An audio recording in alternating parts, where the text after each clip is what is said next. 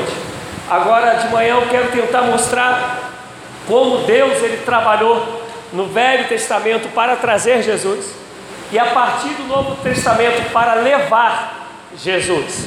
E à noite eu quero falar sobre essa parte de amuleto, que Jesus não é amuleto. Eu tive reunião dos pastores do distrito na quinta-feira, na sexta-feira, perdão, na sexta-feira passada. E a nossa reunião terminou meia-noite e um. Né? Eu até comentava ontem aqui no culto da juventude que a reunião terminou cedinho. Terminou a um minuto da, do sábado, né? Então é bem cedo. Meia-noite já estava tarde, meia-noite um já. E eu falo para vocês que dos pastores e pastoras né, que chegaram no distrito, principalmente no último ano, no ano de 2018, tirando um, os outros eu os conheço muito bem, bem mesmo, amigos. A Patinha que está em, na freguesia, o Pacheco que já esteve pregando para a gente, que está em Carneiro Azul, o Marcos que está na Taquara. A gente, assim, são pessoas que eu falo para vocês, eu confio demais como homens e mulheres de Deus. Pessoas que não negociam o Evangelho, pessoas que pregam a palavra como ela é. E no final dessa da reunião, a gente deu nas mãos que era para saber quem queria a oração e a gente terminar ali. E esse momento de mãos dadas, no mínimo, ele durou uma hora. E a gente, foram momentos de pessoas abrindo os corações. E uma das coisas que, ou melhor, uma das, dos temas mais ditos no momento, foi a dificuldade que nós estamos encontrando hoje. E quando a gente quer pregar a palavra como ela é, ter pessoas que queiram ouvir e não somente ouvir, pessoas que queiram praticar aquilo, aquilo que ouvem. E a gente ficou sem exagero uns 40 minutos só nesse tempo, falando que nunca foi tão difícil pregar o Evangelho como o Evangelho é, como nos dias de hoje, onde a gente concorre com um montão de coisas de televisão durante a semana, com um montão, como a Regina estava comentando hoje, de tanta gente que fala tanta coisa diferente sobre a mesma passagem bíblica.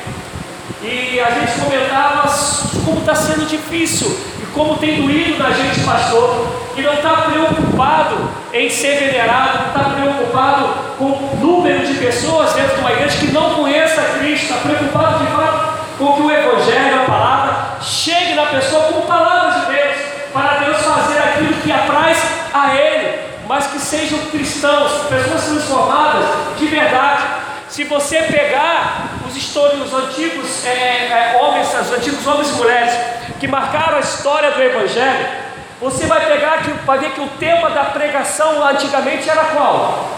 Quem das antigas que pode salvação? Arrependimento de pecado, transformação de vidas, santificação a marca principalmente da mensagem de Wesley era a santificação. E hoje, como é raro a gente ver essas coisas sendo pregadas. E quando são, como é raro, mais raro ainda, querer quem ouça e ouvindo se torna melhor ainda aqueles que querem praticar isso porque a gente não quer mais o Evangelho que nos transforme para sermos como Cristo e vivermos como Cristo. A gente hoje quer o Evangelho que nos faça alcançar em Cristo aquilo que a gente deseja alcançar. E por isso que em muitos lugares culto virou show. Tem a ver com o jogo de luz, tem a ver com as peripécias que o pregador que faz, com o número de piadas que se conta, com o número de promessas que se faz para aqueles que estão ouvindo. Eu quero falar para você que Deus é Deus de promessa, mas nenhuma promessa é maior do que a salvação. Nenhuma, nada se compara, nada chega próximo do que saber que Deus amou o mundo de tal maneira que deu seu Filho único, para que todo aquele que dele crê não mais pereça, mas tenha vida eterna. Qual é a função da salvação? É vida eterna. O restante que vier vem a reboque. Eu fico pensando, e faço uma comparação, a gente vai ler o texto daqui a pouco, e faço uma comparação com a história do ladrão da cruz ao lado de Jesus.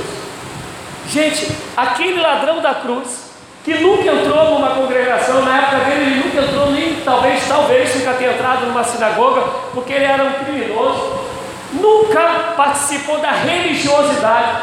Mas Jesus falou para ele: ainda hoje estarás comigo no paraíso.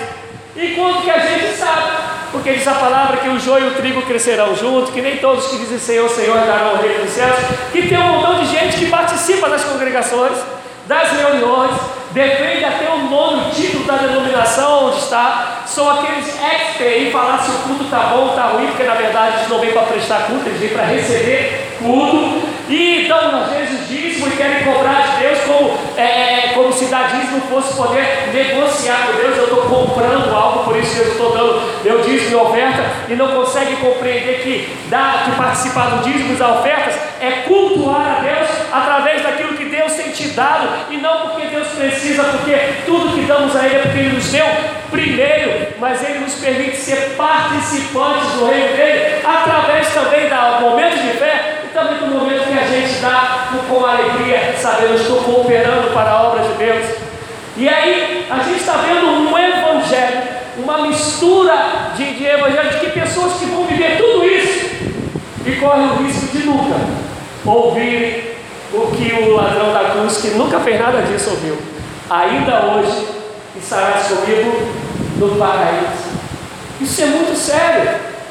Eu não conheço todos vocês, ou quase ninguém aqui na fuga. Eu não sei quem é Jesus para vocês. Eu não sei, eu não sei para vocês como vocês veem o Evangelho de fato.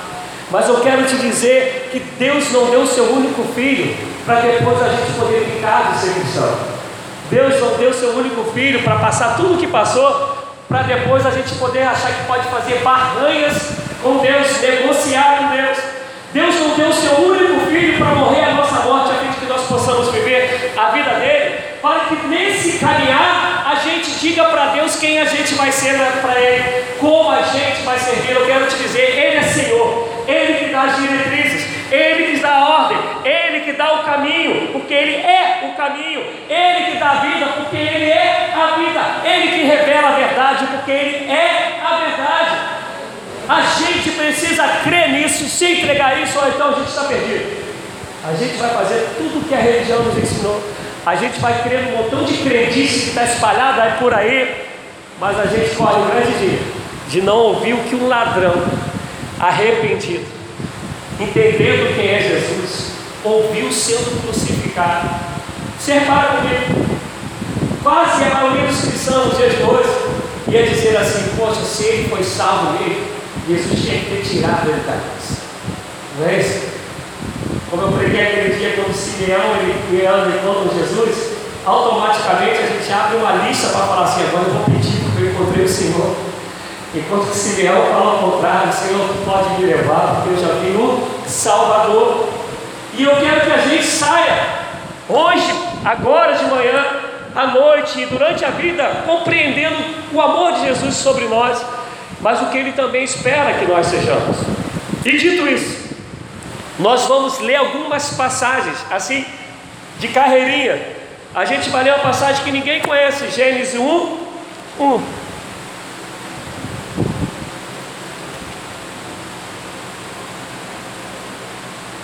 Gênesis 1. 1. É difícil encontrar essa passagem, né? Eu sei que ela é complicada. Mas o que, que ela diz? No princípio criou Deus os céus e a terra. Repita comigo, no princípio. No princípio. Mais uma vez, no. E agora a gente vai dar um pulo. A gente vai para Colossenses 1, do 13 ao 18. Colossenses 1, do 13 ao 18. Vai trazer aqui? Não, não. Não tem outro maior, não. Ah, estamos fora.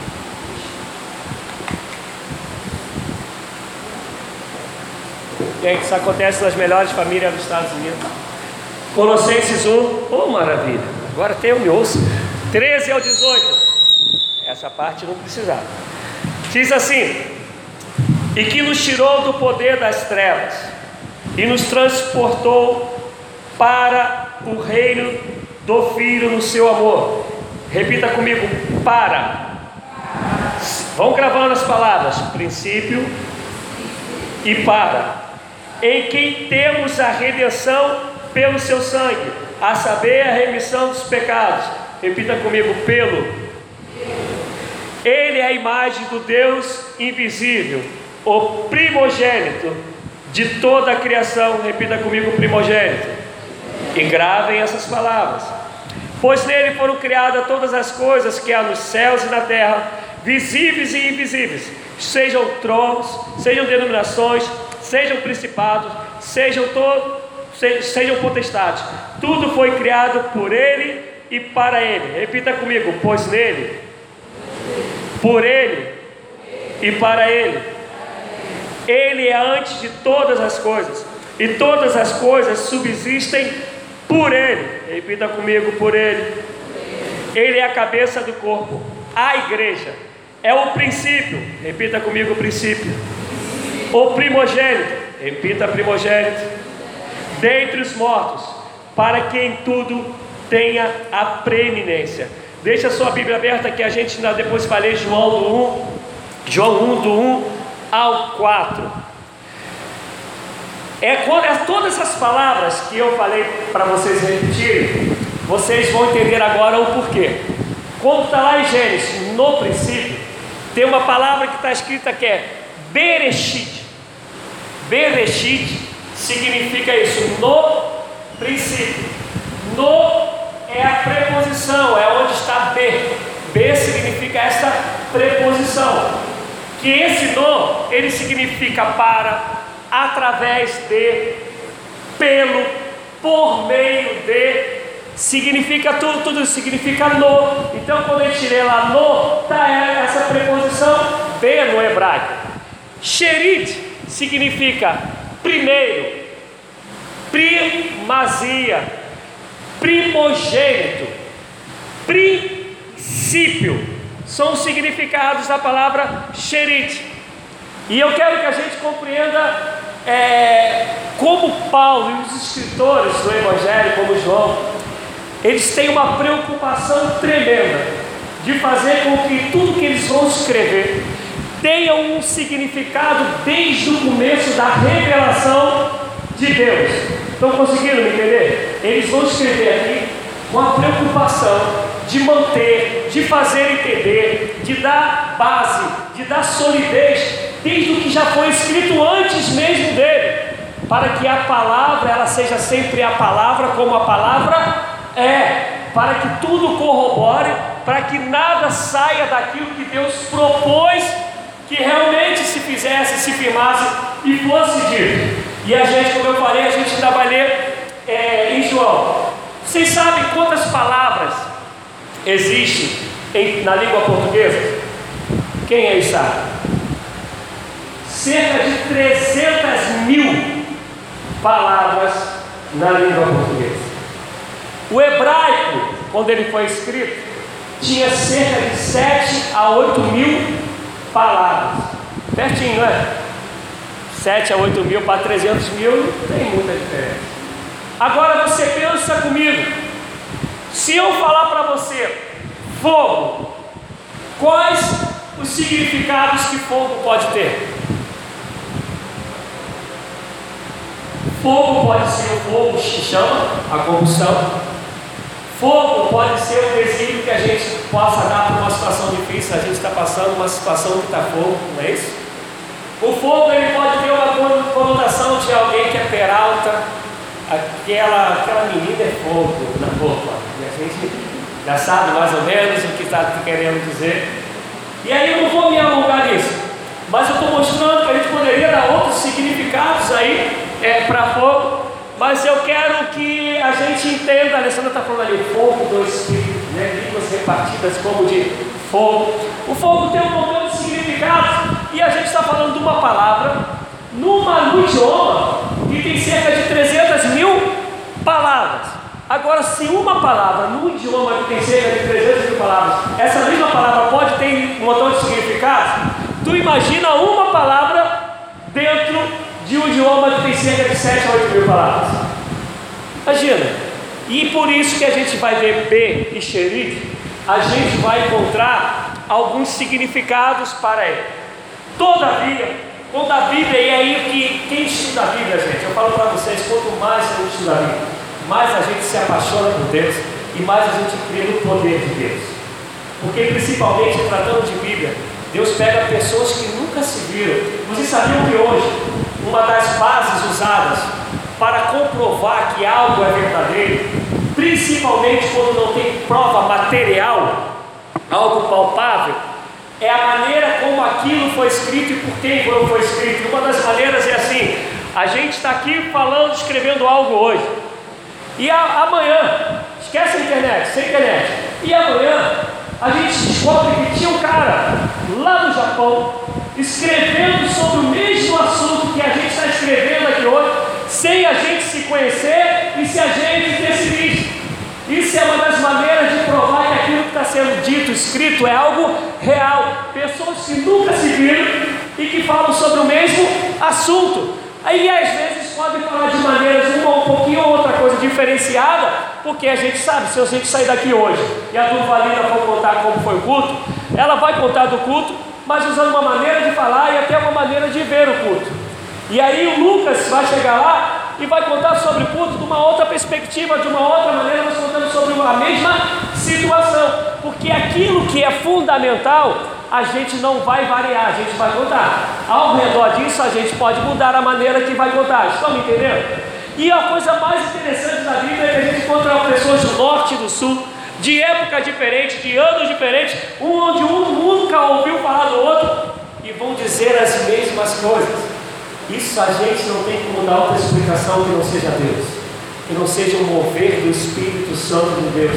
E é por isso que Paulo vai falar a Timóteo que toda a Escritura ela é inspirada pelo Espírito Santo e ela é profissional, suficiente para exortar, redarguir, para instruir, para ensinar, para levar o homem e a mulher de Deus à perfeição em Cristo Jesus. E aí a gente vai pegar lá no começo da Bíblia dizendo: Vexereis. Repita comigo: Vexereis. No princípio, criou o Senhor os céus e a terra. Cria o Senhor os céus e a terra. Quando a gente chega, a gente está falando lá no comecinho, quando o homem peca, amém? Lá em Gênesis o homem vai pecar, vai se afastar de Deus. Deus vai dizer que dessa mulher vai nascer aquele que há de pisar a cabeça da serpente. A gente vai pegar uma caminhada do Evangelho. Por favor, me acompanhe nesse raciocínio. Deus querendo separar um povo para ser seu. E aí a gente começa a ver que as coisas não estão saindo tanto como o desejo do coração de Deus. E a gente vai lembrar que Caim e Abel se desentendem, um, um irmão mata o outro.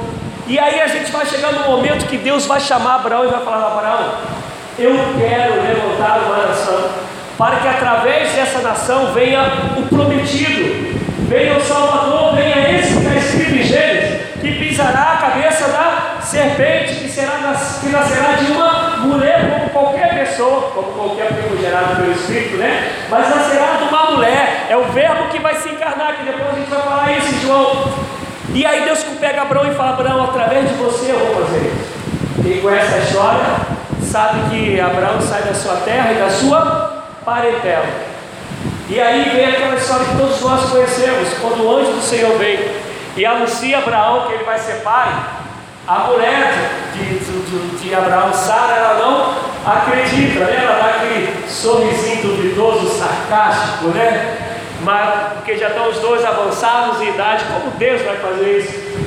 Como se ela ainda não tivesse entendido quem é o Senhor que está falando, é aquele para quem nada é impossível, que operando ele ninguém pode impedir, que nenhum propósito ou desígnio do Senhor poderá ser frustrado. E aí Deus pega, olha comigo, ele pega Abraão e sua família, e fala: sai da sua parentela, sai do meio do seu, só leva a sua família. A gente conhece que Abraão dá uma vacilada, né? Leva Ló junto, que é sobrinho. Mas não é isso que eu quero meter. Eu quero que meter que Deus pega um homem com sua família. Desse homem, Deus transforma em uma clã. Amém? Eu não vou especificar tudo no Velho Testamento, mas eu quero que, pelo menos a maioria conheça essa história, se transforma numa clã. essa clã cresce, mas essa clã ela vacila, chega até a história de José, José consegue sustentar ainda o povo, o povo entra no Egito, vai passando o tempo, o povo de certa maneira se distancia de Deus, o pessoal de Faraó do Egito esquece a história que é de José e escraviza o povo do Senhor.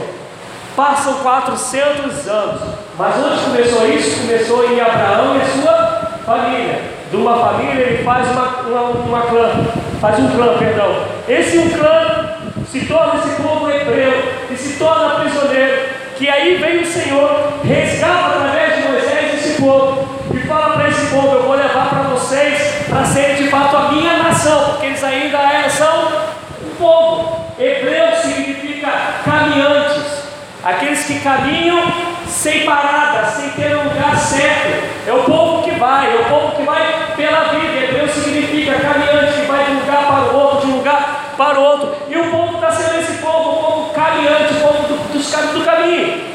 Mas Deus fala: Eu quero fazer de vocês uma nação, um povo meu, para que através de vocês todos saibam quem eu sou e o Salvador possa vir. Deus vai e faz todo esse trabalho. Pega Moisés, mas aí o povo que Moisés tira do caminho, se afasta tanto de Deus, das promessas de Deus, das maravilhas de Deus. Há um tempo atrás eu preguei lá do lado de fora do nosso culto de missões que é feito ali fora, e eu dizia isso que se sinais, maravilhas, fosse o suficiente para a gente amar a Deus, ninguém do Egito havia se perdido. Porque eu não conheço na história bíblica para o povo que Deus fez tantos sinais, como foi para o povo que estava escravizado no Egito. Mas toda aquela geração ela perece que Deus falou, outra geração vai nascer, porque vocês não herdarão a prometida, vocês não podem ser a minha nação, vocês não podem ser o meu povo. E aquele povo perece só duas famílias que entram, Josué e Caleb. O povo entra ali no livro de juízes, e a gente vê que Deus vai e abençoa o povo. O povo se esquece de Deus, acha que pode misturar Deus com as outras crendices, com os outros povos, não precisa ser adorador de Deus. E aí Deus vai permitir com que os adversários venham e tomem tudo dele. Aí eles se arrependem.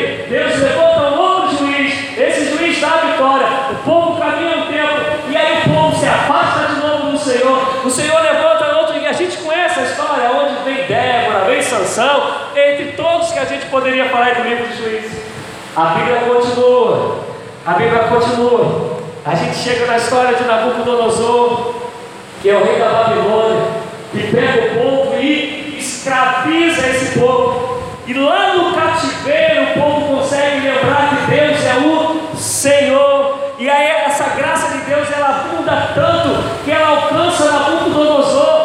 Quem conhece a história que Nabucodonosor se ensoberbece, se envaidece e aí Deus o faz perder a consciência, a noção do que é certo e do errado, faz ele perder todo o tiro da vida e ele vai viver como um bicho lá no meio dos matos, pelo cresce, unha cresce, até que Deus permite que ele tenha um lapso de memória.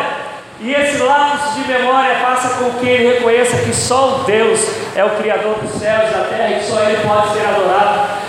E nesse inteirinho tem a história de Daniel e de seus amigos jovens fantásticos que, mesmo em terra de idolatria, em terra estranha, sendo jovens, amam a Deus acima de todas as coisas, servem a Deus acima de todas as coisas. E aí o, o, o Velho Testamento continua, até que vem a história, quando eu quero chegar por causa da hora de mandar um pulão, chega a história dos judeus, não mais hebreus, agora são judeus, é o povo de Judá. É o povo que tem agora o seu lugar, tem a sua terra, tem a sua casa, tem sua moradia. Deus ele vai tramando toda, um, toda a história, todo mundo, toda uma humanidade, preparando o povo para receber a Deus. Deus prepara o povo para a chegada de Jesus Cristo, seu Senhor e Salvador. Repita comigo: Deus prepara o povo para a chegada do Salvador. Jesus Cristo chega na época do helenismo, eu não vou gastar tempo com isso daí, né? porque era a época da sabedoria, a época do conhecimento, onde Roma operava, onde a língua grega, que é uma língua rica, tanto é que a língua de onde saem os maiores filósofos da história, que são estudados até o dia de hoje. Deus, no meio dessa língua do Império Romano, que era o dono do mundo da época, levanta Maria, ainda jovem, 14, 15 anos, e fala para ela: Você é a agraciada, bem-aventurada é, porque de ti nascerá o Salvador, nascerá o Emanuel, nascerá o Deus conosco, porque agora há um, um povo. Só que se você vai estudar a Bíblia, você vai ver que Jesus nasce, e tudo que ele ensina, e tudo que ele faz, é num espaço muito pequeno. Geograficamente falando, Jesus ele faz tudo num espaço muito pequeno, mas ele faz num lugar que Deus sendo Deus, sabia que onde ele estava, que no momento que ele tinha chegado, Lucas, era o, era o momento certo, na linguagem certa, no império certo, para que dali o Evangelho pudesse ser espalhado para toda a nação. Vocês, não conseguem entender isso? Se Jesus viesse antes do helenismo, do Império Romano, a gente teria muita dificuldade de fazer com que o Evangelho chegasse a nós. Jesus vem na época onde a língua que é falada, é falada no mundo da época, no mundo todo. Se você for estudar o grego com o Enê, você vai ter os mesmos entendimentos, a mesma interpretação da época de Cristo. Agora pega a língua portuguesa de 1900 e lê a linguagem de 1960 e tenta entender hoje. Voz que ser. É só pegar alguns hinos que a gente tem aí, de Inário, né, que vai falar da igreja, quando fala da grey. Qual jovem que sabe aqui o que significa grey? É igreja. A gente usinários, das armas, está falando grego, uma linguagem toda. Eu estou falando aqui de 1960, 1950. A gente vai pegar uma língua portuguesa que ela se modifica o tempo todo. Agora você vai pegar o grego, você vai ler hoje, é o mesmo grego que era dito, falado na época de Cristo. Ele veio na época que tinha literalmente que vir, por isso que ele é Deus. Ele sabe na hora de ele te socorrer, ele sabe na hora da providência chegar, ele sabe na hora do sustento, da graça ser superabundante sobre a sua vida. Ele não erra, ele sabe o ponto certo, o tempo certo, a hora certa. E ele sempre fez e faz isso, e continuará fazendo porque ele é Deus soberano e é Deus de amor. Jesus Cristo vem cheio, mas o lugar é muito pequeno, mas ali ele está fazendo maravilhas, coisa tremenda, está ensinando o que, que é o amor, está ensinando o que é salvação, ele vai mostrar que ele é aquele prometido. No Antigo Testamento existem mais ou menos cerca de 300 profecias nesse ano. O Novo Testamento vai pegar e vai citar pelo menos cerca de 130 profecias messiânicas, profecias que falavam de Jesus Uma das dos momentos que isso acontece no próprio Cristo é quando ele entra lá em capítulo 4 de Lucas, ele entra na sinagoga e pega a palavra, o pessoal está lendo que está escrito em Isaías 61, e ele pega e fala que está chegado aquele que há de curar, que há de libertar, né? e ele vai contar toda a história do Espírito do Senhor Deus está sobre mim. Preste nessa passagem, ele repete que está em Isaías 61. A única parte que ele não fala é a parte que, que, que vai dizer que é o tempo da consumação dos séculos, é o tempo da finalização, porque esse dia ainda vai chegar. E ele fecha o livro do poeta Zé e fala: Isso se cumpriu em mim. Vai ser 130 pelo menos passagens falando de Jesus. E aí tu vai dizer, pastor, senhor está contando tudo isso para contar o que, pastor? Primeiro eu estou te contando, quero que tu entenda que Deus sempre quis separar o povo, preparar o povo, instruir o povo para a chegada de Jesus e para que todo esse povo cresça que Ele é o Filho do Deus vivo, o Messias, aquele prometido lá em Gênesis, aquele que havia de vir. Mas aí quando a gente vai ler a Bíblia, Jesus vai falar assim, ó, ficar em Jerusalém, até que do alto sejais revestido de poder. E eu quero te convidar agora a ler Atos 1, 8 comigo. Atos 1, 8.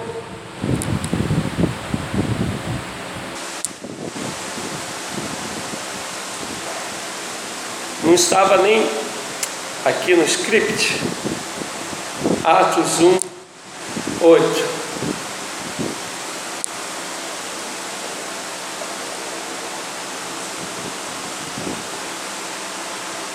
Que está escrito aí? Mas receberão poder quando o Espírito Santo descer sobre vós, sobre vocês, e serão minhas testemunhas em Jerusalém, em toda a Judéia e Samaria e até dos confins da terra. Vem Jesus num tempo onde um povo foi preparado por Deus, separado por Deus para receber Jesus. Jesus vem, morre e ressuscita ao terceiro dia. E aí Jesus Cristo, o próprio Cristo disse: Olha, ficai em Jerusalém, porque vocês vão receber de mim o Espírito. Mas qual a função, a finalidade para receber o Espírito? Para que vocês sejam minhas testemunhas em Jerusalém, em toda a Judéia, em Samaria e até os confins da terra. Agora vai comigo aí em Atos. A gente leu Atos 1:8. Agora a gente vai ler Atos 8:1.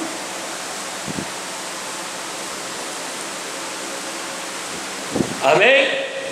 Atos 8, 1. Lá ele fala: vocês vão ficar aí nesse povo, nesse lugar onde eu vim, até que sejam revestidos. Depois que forem revestidos, não é mais para ficar aí. Porque, gente, vocês conhecem aquele negócio, é, é ampuleta? É ampuleta, que a gente bota um negócio aqui, parei aqui para areia aqui embaixo. E qual é o formato daquilo? Ele é largo aqui, funila e depois fica largo, não é? Assim é o Evangelho, assim é a palavra de Deus.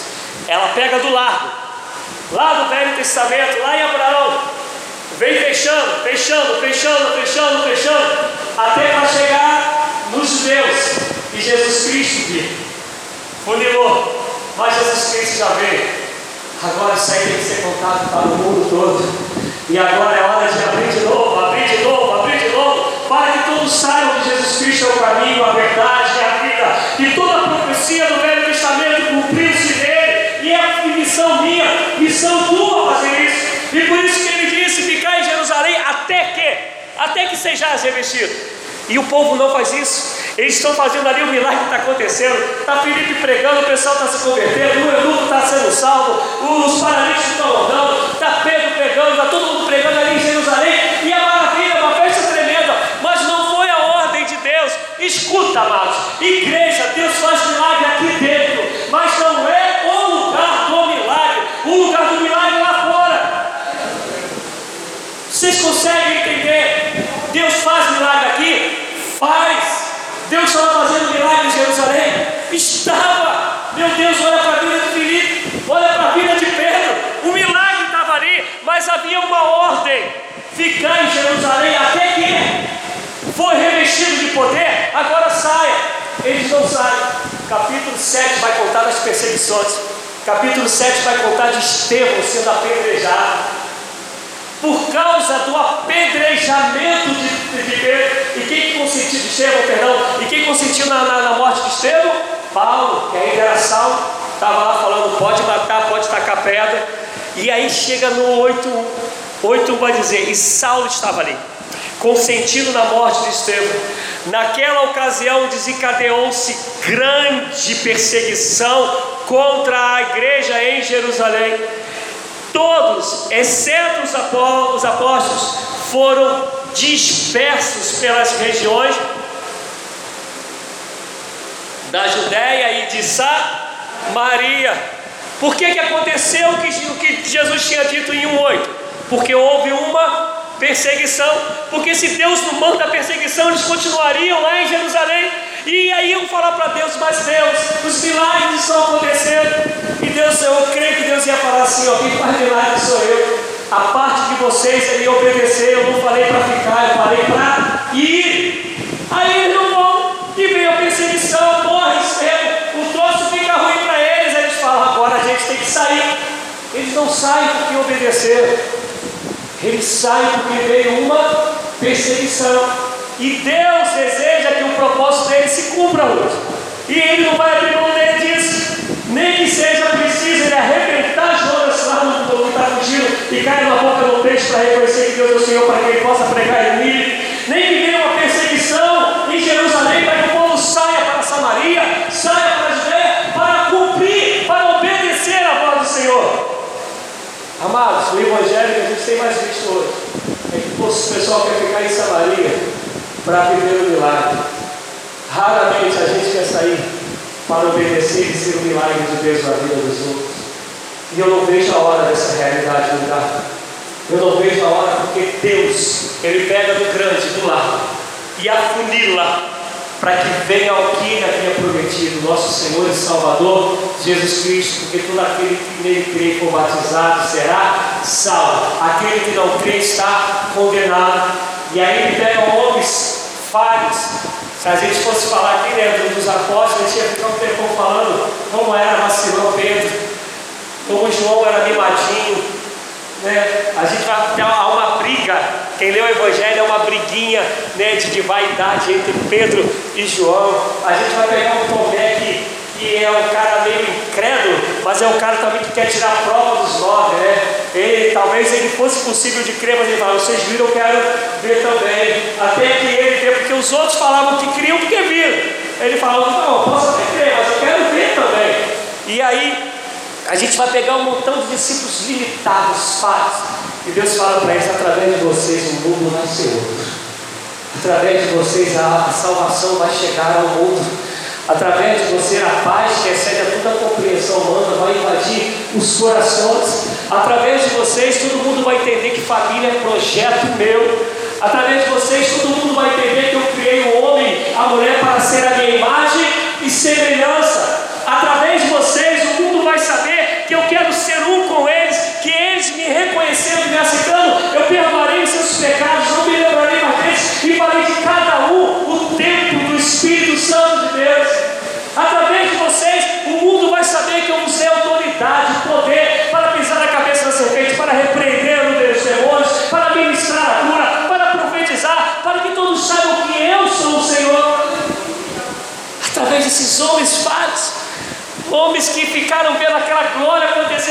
lugar falaram, tá bom pra caramba. Eles falaram, não, há uma promessa minha, há um desejo meu, e veio a perseguição.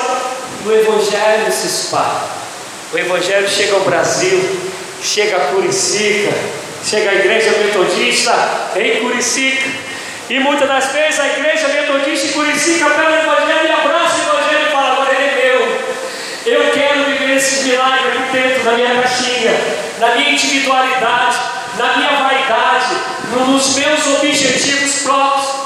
O meu desejo é que não seja necessário vir uma perseguição sobre mim, sobre você, para compreender que o funil agora ele tem que alargar, ele não tem que ficar mais apertado, ele tem que se abrir todo, para que outros saibam que Jesus Cristo é o Senhor. E aí eu quero pegar nessa palavra, e a gente começou falando dela. Vamos lá em Colossenses, de 1 a 13. Bereshit, repita comigo, Bereshit. Diz assim Colossenses 1, do 13 ao 18. Colossenses 1, do 13 ao 18. O qual nos tirou da potestade das trevas e nos transportou para o reino do seu, do, do, do reino do Filho do seu amor em quem temos a redenção pelo seu sangue. Pelo. Qual da onde vem isso? De B, Erechid. Do B, pelo seu sangue, que está lá em Gênesis 1, no princípio. Berechid, o B. E a saber, a remissão dos pecados, o qual é a imagem de Deus invisível, o primogênito. Reshid, que significa primogênito de toda a criação, porque nele, lá a preposição, no, mas ele, nele foram criadas todas as coisas que há nos céus e na terra, visíveis e invisíveis, sejam tronos, sejam dominações, sejam principados, sejam potestades, tudo foi criado por ele e para ele, de novo. Aí a preposiçãozinha falando que foi através dele e para ele, usando as mesma terminologia, a mesma preposição, o mesmo bereshit que está lá em Gênesis 1. E ele é antes de todas as coisas, e todas as coisas subsistem por ele. E ele é a cabeça do corpo, da igreja. Ele é o princípio, ele é o primogênito dentre os mortos, para quem tudo tenham a preeminência. Está aqui. Paulo, preocupado, escreveu aos Colossenses que agora ele não pega mais uma locução, ele não pega mais uma preposição, ele pega esse significado de princípio, primogênito, de dizer que tudo existe nele, ele não pega isso mais como algo é gramatical, ele fala que tudo isso é Jesus. Vocês estão conseguindo entender, amados? Tudo está no princípio criou Deus os céus e a terra. Ele pega esse novo princípio, esse primeiro, esse primogênito, esse que tudo faz acontecer, que tudo vai se realizar, esse que é o único, esse que é o Criador de todas as coisas são sujeitas a Ele. Ele já pega isso e fala: sabe quem é esse? Esse se chama Jesus Cristo, o Messias. E isso é tão forte que a gente vai agora para João 1. 1. João 1, do 1 ao 4. Eu vou andar um pouquinho rápido. No princípio, de, onde está escrito isso no princípio? Lá em Gênesis. João está escrevendo, e o que, que ele vai dizer? Igualzinho. No princípio era o Verbo, e o Verbo estava com Deus, e o Verbo era Deus. O que, que João está falando? Que Jesus está lá no começo de tudo, Jesus está realizando tudo. Jesus é o Senhor de tudo. E ele está falando que esse Jesus ele se fez carne, que ele vai continuar. Ele estava no princípio de novo aí com Deus. Todas as coisas foram feitas por meio dele. E sem ele nada do que foi feito se fez. Nele estava a vida, e a vida era a luz dos homens. A luz resplandece nas trevas, e as trevas não, prevalece, não prevaleceram sobre ela. Olha o que, que João está dizendo. João está dizendo tudo que você entende de criação, esse sol que você vê às vezes, essas estrelas que você vê às vezes, esse plano da salvação, tudo está em Cristo. Ele começou, ele cumpriu, ele sustenta e ele é fiel para fazer se cumprir todas elas até aquele grande dia. E nesse processo do Deus que faz, do Deus que cria, do Deus que sustenta, do Deus que provê todas as coisas, estamos nós para fazer que através de nós se cumpra o propósito que é dele. Ele prepara o mundo para ele vir. Ele vem e diz: agora vão vocês, que eu estou com vocês, sou convosco todos os dias, até a consumação dos séculos. Em meu nome farão coisas iguais ou maiores do que a minha. Vocês conseguem entender isso?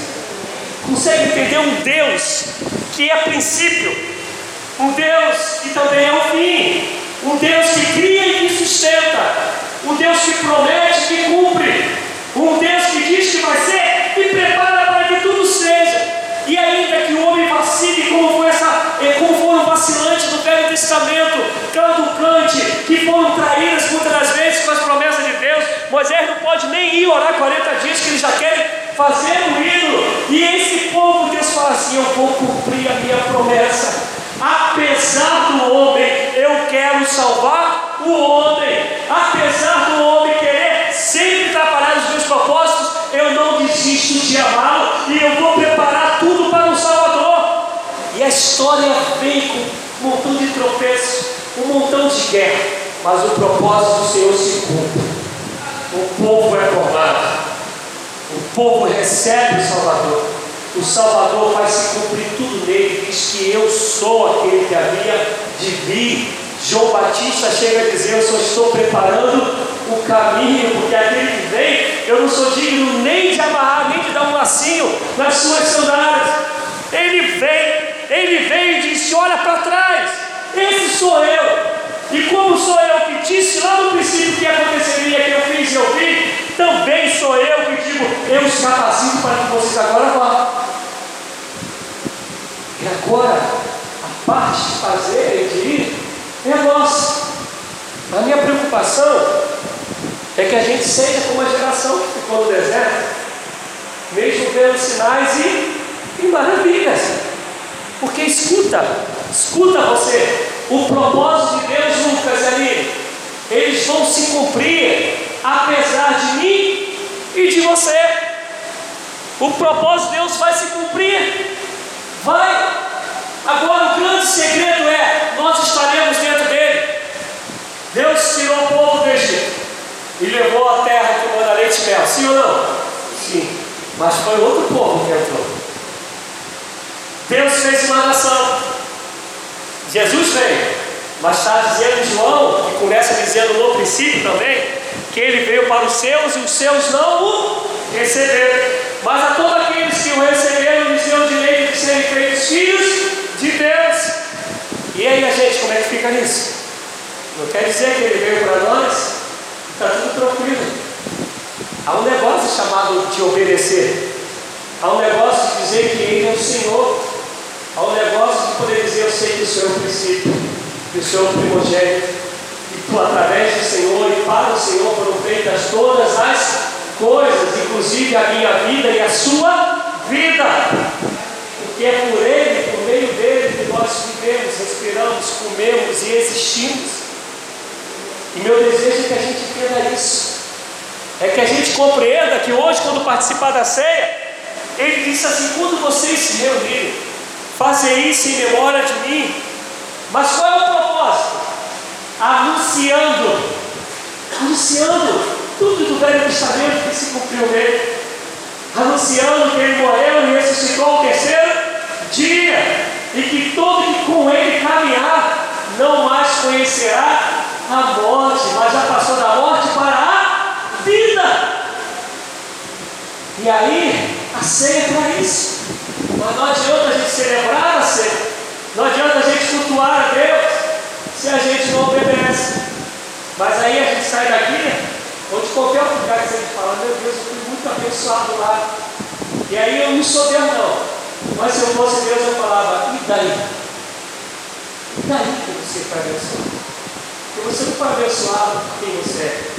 Você foi abençoado, estou falando com o seu conselheiro, tá? Quem eu sou.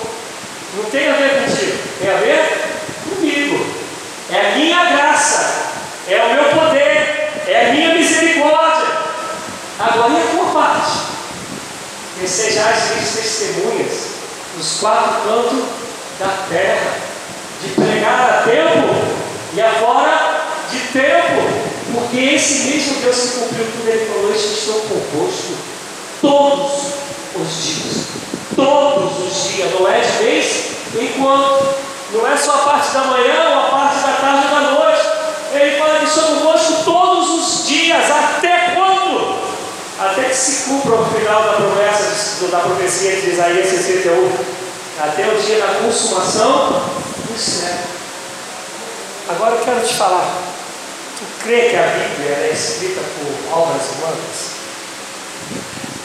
Todo o cuidado de Deus, há toda uma inspiração do Espírito Santo para que eu e você entendamos que Jesus Cristo é o Senhor e Salvador.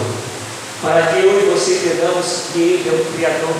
Pai, Filho e Espírito Santo, façamos o homem a nossa imagem e semelhança de que ele veio, e como ele veio, ele voltará para buscar a sua igreja.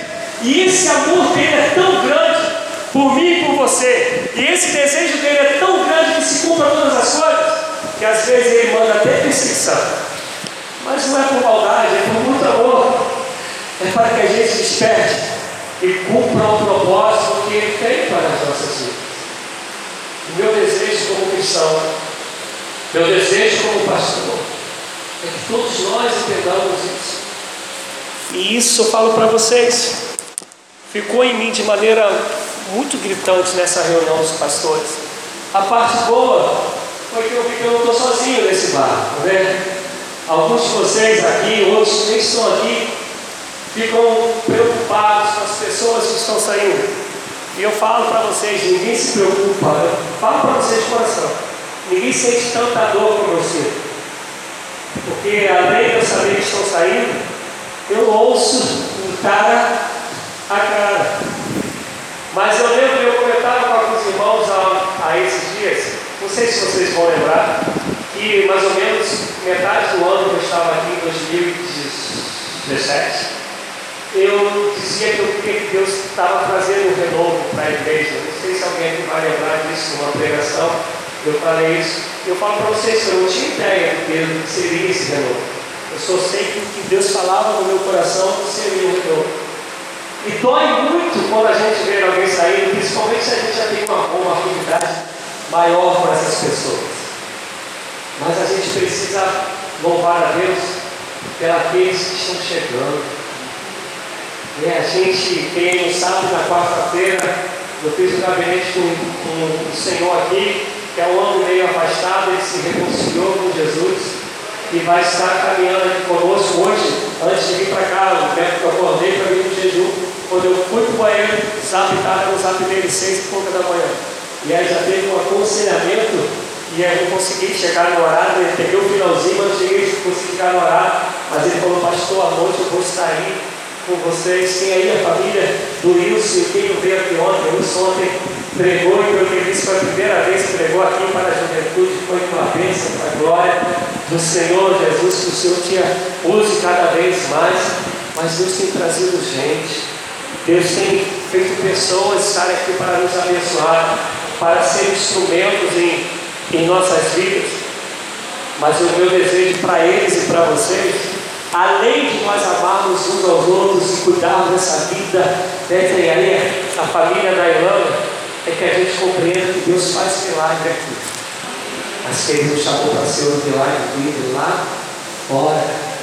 Aqui é o lugar do revestimento para lá fora Samaria, Judéia e até os confins da terra, a gente abrir de novo essa pureza e dizer que o Salvador veio, que Ele está aí para salvar e libertar, mas que um dia Ele virá para ajudar os vivos e os mortos, e que nesse dia não sejamos encontrados em faltas, mas que sejamos encontrados como obreiro aprovados.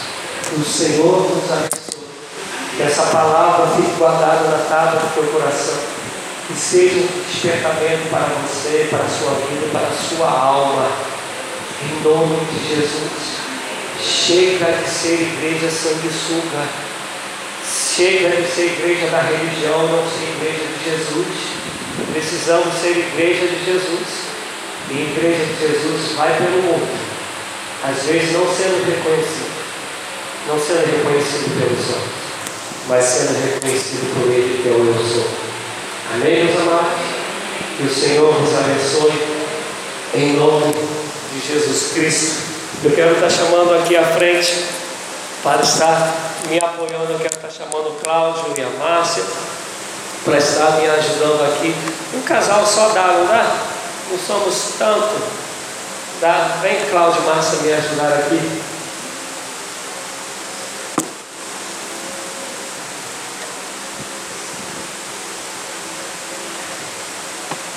Sei que sempre quer apelo pastoral, mas eu gostaria muito que vocês também estivessem presentes à noite. Palavra pelo menos que está no meu coração